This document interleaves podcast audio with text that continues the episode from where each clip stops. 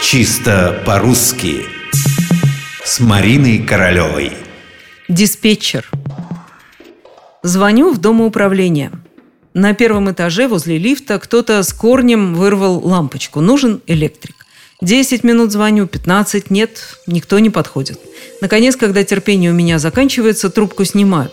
«Можно мне с диспетчером поговорить?» – спрашиваю. Растерянный женский голос отвечает, что она уборщица, оказалась тут случайно. Пытаюсь выяснить, куда подевались диспетчеры. «Нету никого», – отвечает женщина. «Звоните завтра. Заболели все диспетчера». Конечно, жаль, что диспетчеры заболели. Причем, еще раз подчеркну, именно диспетчеры.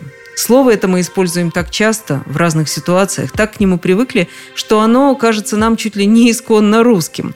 Однако это, конечно же, не так. Слово иностранное и может считаться относительно новым заимствованием.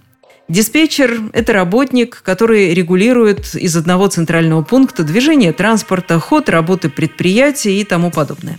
В русском языке это слово зафиксировано в словарях 1930-х годов. Откуда его заимствовали? Из английского. Слово «диспетчер» – настоящее английское слово. И означает оно то же, что у нас. Диспетчер, а также экспедитор.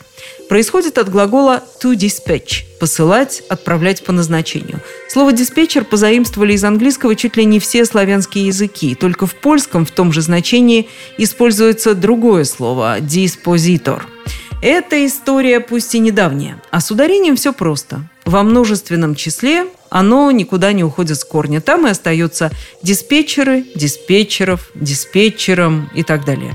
Орфоэпические словари специально указывают, что диспетчера – это профессиональный жаргон, а в речи обычного человека просто ошибка –